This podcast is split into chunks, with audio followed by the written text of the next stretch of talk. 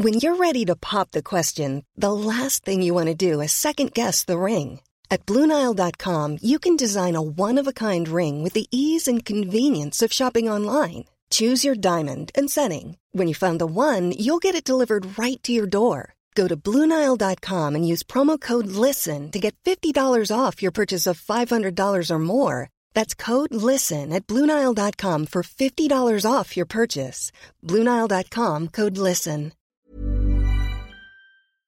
Vamos a platicar con el embajador de la Unión Europea en México, con Gautier Miñó, que, bueno, pues eh, vamos a, a platicar sobre las inversiones energéticas en nuestro país. Embajador, ¿cómo está usted? Muy buenos días. Hola, muy buenos días. Un Qué saludo. gusto saludarlo. Oiga, pues han eh, disminuido las inversiones en los últimos años y se ha mencionado la importancia de incentivar precisamente estas inversiones. Cuéntenos. Eh, yo creo que estamos el mundo entero eh, involucrados eh, frente a la necesidad de un gran esfuerzo de transición energética para cumplir con nuestros objetivos en el marco del Acuerdo de París sobre cambio climático. La Unión Europea lo está haciendo con un objetivo de reducir sus emisiones de, en un 55% de aquí a 2030 eh, y de descarbonizar nuestra economía en el 2050. Estamos finalizando la adopción de un paquete legislativo en ese sentido. Ah, y, aquí en América Latina, obviamente, es también una, una tarea muy importante y en particular eh, en México, la transición hacia energías verdes, energías renovables.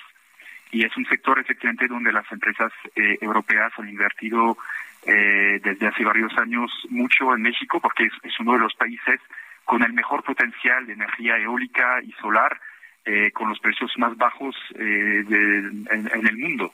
Eh, entonces, es, eh, es un sector donde efectivamente eh, la inversión se ha frenado en los últimos, en los últimos años, pero es un sector, y es importante recalcarlo, que requiere regulación.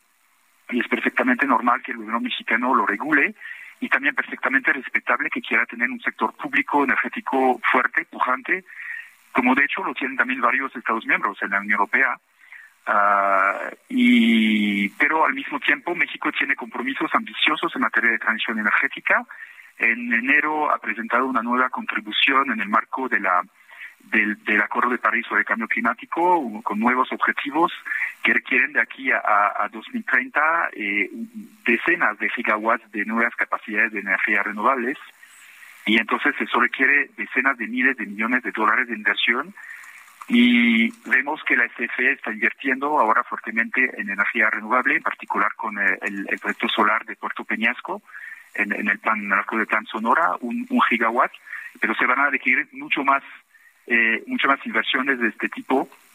Y aquí cree, el, yo creo que la, la, única vía es combinar el esfuerzo del sector público y el esfuerzo de, del sector privado. Entonces nuestro mensaje es, es, es muy sencillo, es un mensaje de respeto a la soberanía energética mexicana y al mismo tiempo de disponibilidad para participar a este gran esfuerzo de transición energética que también estamos llevando a cabo en Europa, tanto desde el sector público como a través de la inversión privada.